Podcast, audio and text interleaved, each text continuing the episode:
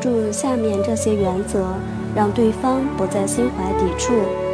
从我父亲戒烟的例子可以看出来，对于心怀抵触情绪的人而言，强化自主权是关键所在。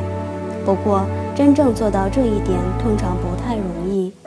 我发现自己有时会有强烈的冲动，想去跟对方争辩和理论，试图说说出个子丑寅卯来。不过，我总是提醒自己，所有这些反应都无济于事。所有这些反应都于事无补。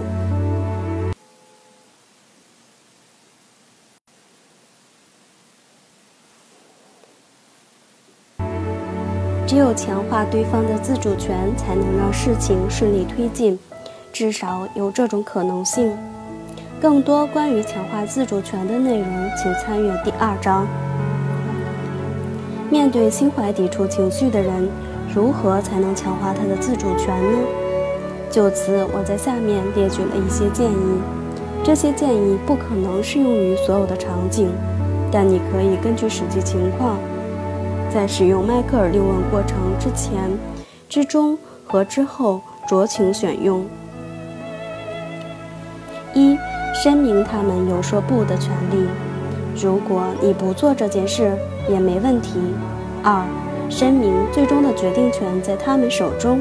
这完全取决于你，这是你自己的决定，这是你的决定，无论结果如何，都是你要面对的。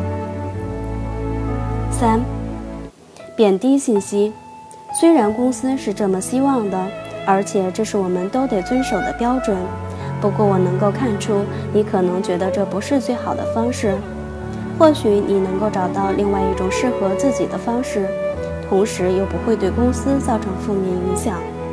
我的确希望大家都能够遵守公司的规章制度，我也希望你能这么做。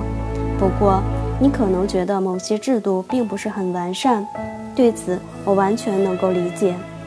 四、贬低信息传递人，比如说你自己，你才是机械师，我可不是，我只是负责管理你工作的区域，你做的工作我可做不了，也不知道怎么做。